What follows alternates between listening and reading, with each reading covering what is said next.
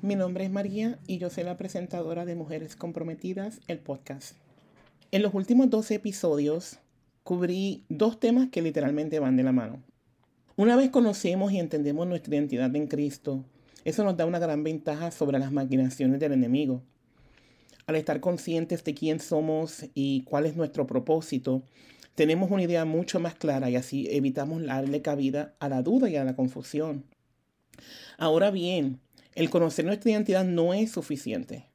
Tenemos que asegurarnos de que no le hemos dado municiones al enemigo que puede usar en nuestra contra. Esto sucede cuando consciente o inconscientemente abrimos puertas que le dan derecho legal al enemigo a acusarnos y así minimizar cualquier esfuerzo que estemos haciendo en nuestro ministerio. En muchas ocasiones nos encontramos en situaciones en las que hemos abierto puertas al enemigo. Muchas veces no nos damos cuenta porque solo nos enfocamos en pecados o acciones que solo se pueden ver a simple vista. Pero no siempre le prestamos atención a las cosas que albergamos en nuestro corazón, esas que generan sentimientos de dolor, resentimiento y muchas ocasiones hasta odio. Esos sentimientos definitivamente no van de acuerdo a los dones del Espíritu, por lo tanto no vienen de Dios. Puedo hablar por experiencia personal que cuando tenemos traumas del pasado, nos convencemos que al ignorar esos sentimientos y dejarlos escondidos, no hay necesidad de lidiar con ellos. El problema con hacer las cosas de esa manera es que en cualquier momento esos sentimientos salen a la superficie. Si no somos diligentes y hacemos lo posible por resolver esos traumas o dolores que aún nos acechan. En el capítulo anterior mencioné brevemente el verso bíblico que nos habla de que al conocer la verdad seremos verdaderamente libres. La porción completa dice así en Juan 8:31. Dijo entonces Jesús a los judíos que habían creído en él, si vosotros permaneciereis en mi palabra, seréis verdaderamente mis discípulos, y conoceréis la verdad, y la verdad os hará libre. Y más adelante el versículo 36 dice, así que si el Hijo os libertare, seréis verdaderamente libres. La negación es una herramienta del enemigo muy sutil, pero sumamente estratégica. Porque él sabe que si dejamos ese dolor y, ese trauma sin atender, si lo dejamos ahí intacto, no seremos libres porque no queremos admitir que aún existe. Es como escuchar a un alcohólico decir que no lo es, que lo tiene todo bajo control y que en cualquier momento deja de tomar si es que fuese necesario. Hasta que no reconozca que tiene un problema de dependencia al alcohol, no va a buscar ayuda porque entiende que no la necesita.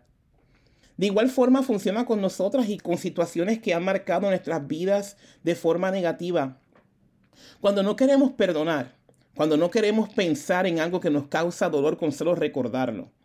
Esas cosas, esos detalles son los que el enemigo utiliza en contra de nosotras para que sigamos estancadas y nunca veamos la manifestación completa de las promesas de Dios en nuestras vidas. Esa negligencia afecta de gran manera nuestra relación con Dios. Cuando no perdonamos a quienes nos han herido, nuestras oraciones no serán escuchadas. Así lo dice Juan 9:31. Y sabemos que Dios no oye a los pecadores, porque si alguno es temeroso de Dios y hace su voluntad, a éste oye. Por consiguiente, si usted no perdona, quiere decir que no lo ama. Y si no lo ama, se constituye homicida, como también lo dice primera de Juan 3:15. Todo aquel que aborrece a su hermano es homicida, y sabéis que ningún homicida tiene vida eterna permanente en él. Y como este caminar es constante crecimiento y aprendizaje, la palabra también me dice que siempre tengo que perdonar. Mateo 18 del 21 al 22 dice, entonces se les acercó Pedro y le dijo, Señor, ¿cuántas veces perdonaré a mi hermano que peque contra mí? Hasta siete. Entonces Jesús le dijo, no te digo hasta siete, sino aún hasta setenta veces siete. Saque cuenta, mi hermana. Tome lápiz y papel, saque la calculadora y mire a ver cuántas veces tenemos que perdonar. Y esto es por persona. No se crea que esto es en general porque nosotros tenemos acceso al mismo perdón ilimitado cuando nos acercamos a Dios con arrepentimiento y con la disposición de dejar atrás una vida pecaminosa. Algo tan importante en nuestras vidas es perdonar. perdonar a aquel que nos dañó, perdonar a aquel que nos hirió, pedir perdón a aquellos que hemos dañado, a aquellos que hemos herido, pero también perdonarnos a nosotras mismas. La cantidad de mujeres en este caminar que yo he visto, que yo he tenido la experiencia personal de, de ver, que están cargadas con la culpa por cosas que pasaron anteriormente, cosas que tal vez años y años atrás afectaron sus vidas y las hicieron tomar ciertas decisiones con las cuales están lidiando hoy en día. Esas mujeres están presas de la culpa, están presas del cargo de conciencia, están presas del falta de perdón que ellas mismas no han tenido la gracia o no han tenido la misericordia para con ellas mismas de perdonarse. No entendiendo que el perdón más importante es el de Dios. No entendiendo que una vez venimos a sus pies, arrepentidas, dispuestas a vivir una vida de acuerdo a su voluntad, el perdón se nos es extendido instantáneamente. Hay mujeres que han tenido abortos que no han querido tener a sus hijos en ese momento por una u otra razón. Hay mujeres que han abandonado a sus hijos, hay mujeres que han hecho un sinnúmero de cosas y que hoy en día están cargando con esa culpa. Tal vez tú no tengas la oportunidad de rectificar el error que cometiste hace 5, 10, 15, 20 años, pero la oportunidad que sí tienes hoy en día es de ser perdonada si te arrepientes de corazón con honestidad frente a, los pies de Cristo. Y cuando tú le pides perdón a Dios, cuando tú te arrepientes de corazón, Él te dice que todo lo viejo, todas las cosas viejas han pasado y todas son hechas nuevas. Él te dice que tu pecado va al fondo del mar y nunca más te lo trae a la memoria. Entonces, si el Dios Todopoderoso te ha perdonado de tal forma que te ha dado un papel en blanco donde tú puedas volver a comenzar de nuevo en cero. ¿Por qué no te perdonas a ti misma? ¿Por qué no tienes esa gracia para contigo misma? Esa misericordia para contigo misma. A veces estamos demostrándole misericordia a todos menos a nosotras mismas. Y eso nos impide, nos debilita espiritualmente porque no podemos recibir y disfrutar a plenitud el amor de Dios porque estamos siempre con esa nube gris sobre nuestras cabezas. Cuando tenemos situaciones traumáticas en nuestras vidas que nos han marcado de una forma profunda, tenemos que hacer lo posible por erradicar todo lo que esté asociado con ese evento. Tenemos que hacer todo lo posible de ser libres de todas las cosas que acarrean abrir ciertas puertas en nuestras vidas, así había sido consciente o inconscientemente. Cuando somos víctimas de abuso sexual, cuando somos víctimas de, violencia doméstica, cuando somos víctimas de tantas cosas, de, de violencia verbal, física, mental, todo ese tipo de cosas acarrea consigo misma un sinnúmero de consecuencias que si nosotros no las atendemos a tiempo, eso va progresando día a día, día a día, hasta que se convierte en algo intolerable. Entonces tenemos que comenzar primero renunciando a eso que está en nuestras vidas, que ha tenido posesión de nosotras, que ha estado influenciando nuestras vidas. Ser libres, ser libres de todas esas cosas que nos han ido minimizando, que nos han ido desgastando espiritualmente. Primero que nada, pídele perdón al Señor, pídele perdón a Dios. Arrepiéntete de todo aquello que ha sido contrario a la palabra de Dios. El tú no perdonarte a ti misma, el tú no tener esa misericordia para contigo misma, merece que tú te arrepientas de eso y que tú le pidas perdón a Dios. Porque al tú no perdonarte, tú estás rechazando el perdón que Dios te ha extendido, el cual fue otorgado a ti a precio de sangre. Porque la muerte de Cristo nos redimió a todos nosotras de pecado y nos dio la oportunidad de acercarnos directamente al Padre. Pídele perdón al Señor por no haber aceptado ese perdón, por no haber sanado tus heridas, por no perdonar. Una vez tú le pides perdón, tú le quitas el derecho legal al enemigo de continuar operando en tu vida. Quítale directamente el derecho legal al enemigo de operar en tu vida, de tener la influencia necesaria para hacerte de, variar, para hacerte eh, eh, ir por el camino incorrecto. Tú le quitas el derecho legal al enemigo y entonces ahí tú vas a comenzar a sentir la liberación espiritual. Pero aún más importante, una vez tú estés libre de todo eso, tú necesitas darle mantenimiento a esa liberación. Tal vez necesites buscar ayuda psicológica. Hay muchas personas que son psicólogos y que tienen un conocimiento cristiano y te pueden dar esa ayuda emocional, esa ayuda mental de un, punto de vista bíblico Busca ayuda, habla con alguien, tal vez puedas hablar con tu pastor, con tu pastora, tal vez tengas una líder en tu iglesia que sea de confiar, que tú puedas expresarte sin temor a ser juzgada. Busca ayuda, no te quedes callada, no dejes eso encerrado en tu corazón. Tienes que abrir tu boca para que tú puedas comenzar a ser libre de todo aquello que te agobia, para que tú puedas comenzar a ser libre de todo aquello que te quiere destruir, que te quiere apartar de Dios, que te quiere sacar de comunión. Una vez tú te expresas, una vez tú vas hablando de esas cosas con alguien que tenga la capacidad y la sabiduría de lidiar y manejar con situaciones especiales, tú vas a comenzar a sentir ese alivio, tú vas a comenzar a sentir Gloria a Dios, esa liberación. Tú vas a comenzar a sentir como un peso sale de tus hombros, pero necesitas hablar con alguien, necesitas expresarte, necesitas compartir con alguien que tenga la sabiduría, vuelvo y recalco, para que te ayude a ser libertada. Por eso es que es tan importante y para mí fue uno de los más grandes motivos de comenzar este ministerio, que creemos una comunidad sana, una comunidad en la que podamos estar todas con la confianza de que lo que si, llegase el momento y la instancia de que se comparta algo confidencial, que esa confidencialidad no va a ser quebrantada, que tengamos ese espacio seguro, ese espacio en el que podamos ser honestas, en el que podamos compartir con todas nuestras debilidades, porque somos de carne y hueso y estamos en este mundo. Y por más que usted ore, por más espiritual que usted entienda que es, gloria a Dios, van a haber momentos en el que vamos a debilitarnos espiritualmente, van a haber momentos en que los, la en el que la carne tal vez tome posesión o tome control o tome liderazgo en nuestras vidas y cometamos errores y pequemos contra Dios. Necesitamos a alguien que nos dé la mano y que nos diga, ven, te ayudo a levantarte, ¿qué tú necesitas? ¿Cómo podemos ayudarte? Vamos a, vamos a orar, vamos a ayunar.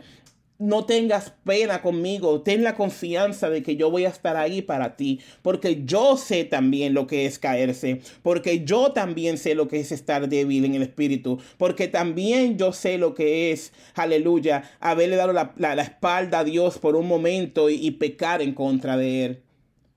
Y con amor, con amor, restaurar esa vida, para que esa vida continúe creciendo espiritualmente y así pueda ayudar a los demás.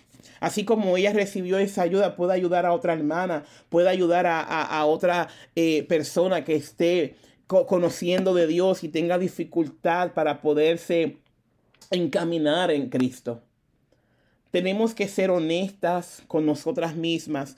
Se ha hecho muy de costumbre, lamentablemente, vivir en la iglesia de apariencias tener a veces hasta una doble vida. Eres de una forma en la iglesia porque tienes miedo a que seas juzgada, pero eres realmente quien eres tú en la casa, en el trabajo, en, con tus amistades. Y no tiene que ser necesariamente el hecho de que estés en pecado, que estés viviendo una doble vida en el sentido negativo, sino que no puedes ser tú misma porque tantos eh, em, dogmas de hombre, tantos prejuicios que no vienen de Dios, que no son bíblicos, nos impiden ser nosotras mismas y ser honestas. Y entonces ese impedimento se va transformando en tantas cosas porque se va reflejando en todas áreas de nuestra vida, porque nos hemos acostumbrado a vivir prácticamente una doble vida. Tenemos que aparentar algo para que los hermanos no hablen, tenemos que aparentar algo para que no me quiten mi puesto, tenemos que aparentar algo para que me den parte en la iglesia. Entonces, no es una forma sana de vivir, no es una forma sana de crecer espiritualmente. Y es por eso que es sumamente necesario que estemos todas disponibles a, ayudarnos la una a la otra, pero por sobre todas las cosas que seamos honestas, que prevalezca la honestidad, que prevalezca la verdad, que prevalezca, aleluya, es reconocer que no somos perfectas.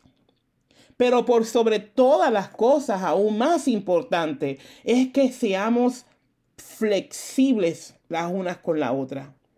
Que seamos entendidas, que comprendamos que la empatía, no cese en nuestros corazones, para que así nosotras podamos ser de ayuda para quien lo necesite, para que cuando esta hermana esté teniendo pensamientos negativos de cualquier índole, se sienta con la confianza de llamar a alguien que la ayude a orar. Porque cuando tenemos nuestra mente cargada de cosas negativas, cuando estamos lidiando con situaciones espirituales así que nos van queriendo destruir emocionalmente, espiritualmente, a veces uno ni siquiera sabe por dónde empezar a orar. A veces uno ni siquiera sabe ni, ni, qué, ni qué decir. Y necesita uno ver a alguien o tener algo tangible que nos vaya guiando. Y a veces tú ves que la gente está buscando para llamar y no encuentra a quién llamar. Y entonces viene y escucha y dice, hermana, cuando tenga usted un problema, no llame a nadie, llame primero a Dios. Amén, eso es lo ideal. Pero por algo el Señor nos puso aquí en esta tierra como una comunidad, como un cuerpo. El pie no puede caminar solo, el pie necesita la pierna, la pierna necesita la cadera y así sucesivamente. Sí, lo ideal es que estemos directamente a los pies de Cristo, que busquemos su consejo, que busquemos su consuelo, pero no todo el mundo está al mismo nivel al mismo tiempo. Y van a haber ocasiones en que esta persona tal vez no pueda tirarse de rodillas y orar porque la opresión es tan fuerte, tan grande que ni siquiera sabe por dónde comenzar. Ahí es que entramos usted y yo. Ahí es que la comunidad, ahí es que este grupo de hermanas está presente para esa hermana, para ayudarla, para levantarla, para orar por ella, para cubrirla, para seguir eh, obrando a favor de ella, orando, intercediendo para impedir que el enemigo continúe atacándola. Para eso estamos. Para eso somos una familia, para eso somos un equipo. No lo podemos olvidar. Siempre debemos tenerlo presente. Yo te insto en este día que si tú estás en este momento lidiando con algo que te agobia, que si tú estás en este momento lidiando con la falta de perdón hacia ti misma, hacia alguien que te haya herido, que no encuentras cómo acercarte y pedirle perdón a una persona, yo te pido en esta hora que tú le pidas al Señor que te ayude, que te ayude, que te prepare y que te dé la fortaleza para que tú puedas hacerlo. Si no tienes con quien hablar, si no tienes a nadie en tu vida en quien tú puedas confiar, te insto que me mandes un correo electrónico. Podemos hablar. No me tienes que decir tu nombre. Sin juicio, sin nada. Solamente una voz aquí presente para ti, un oído aquí para ti presente para escucharte, para que te expreses y para que podamos orar juntas. Dale la oportunidad al Señor de que sane tu alma, de que sane tu, tu corazón, de que sane tu espíritu, para que tu compromiso con el Señor se revalide, se fortalezca y así puedas cumplir el propósito que Dios tiene en tu vida. Suscríbete a mi podcast para que no te pierdas ni un solo episodio. Y compártelos con tus amigas, con tu hermana, con tu mamá, con todas las personas que tú quieras que tú conozcas.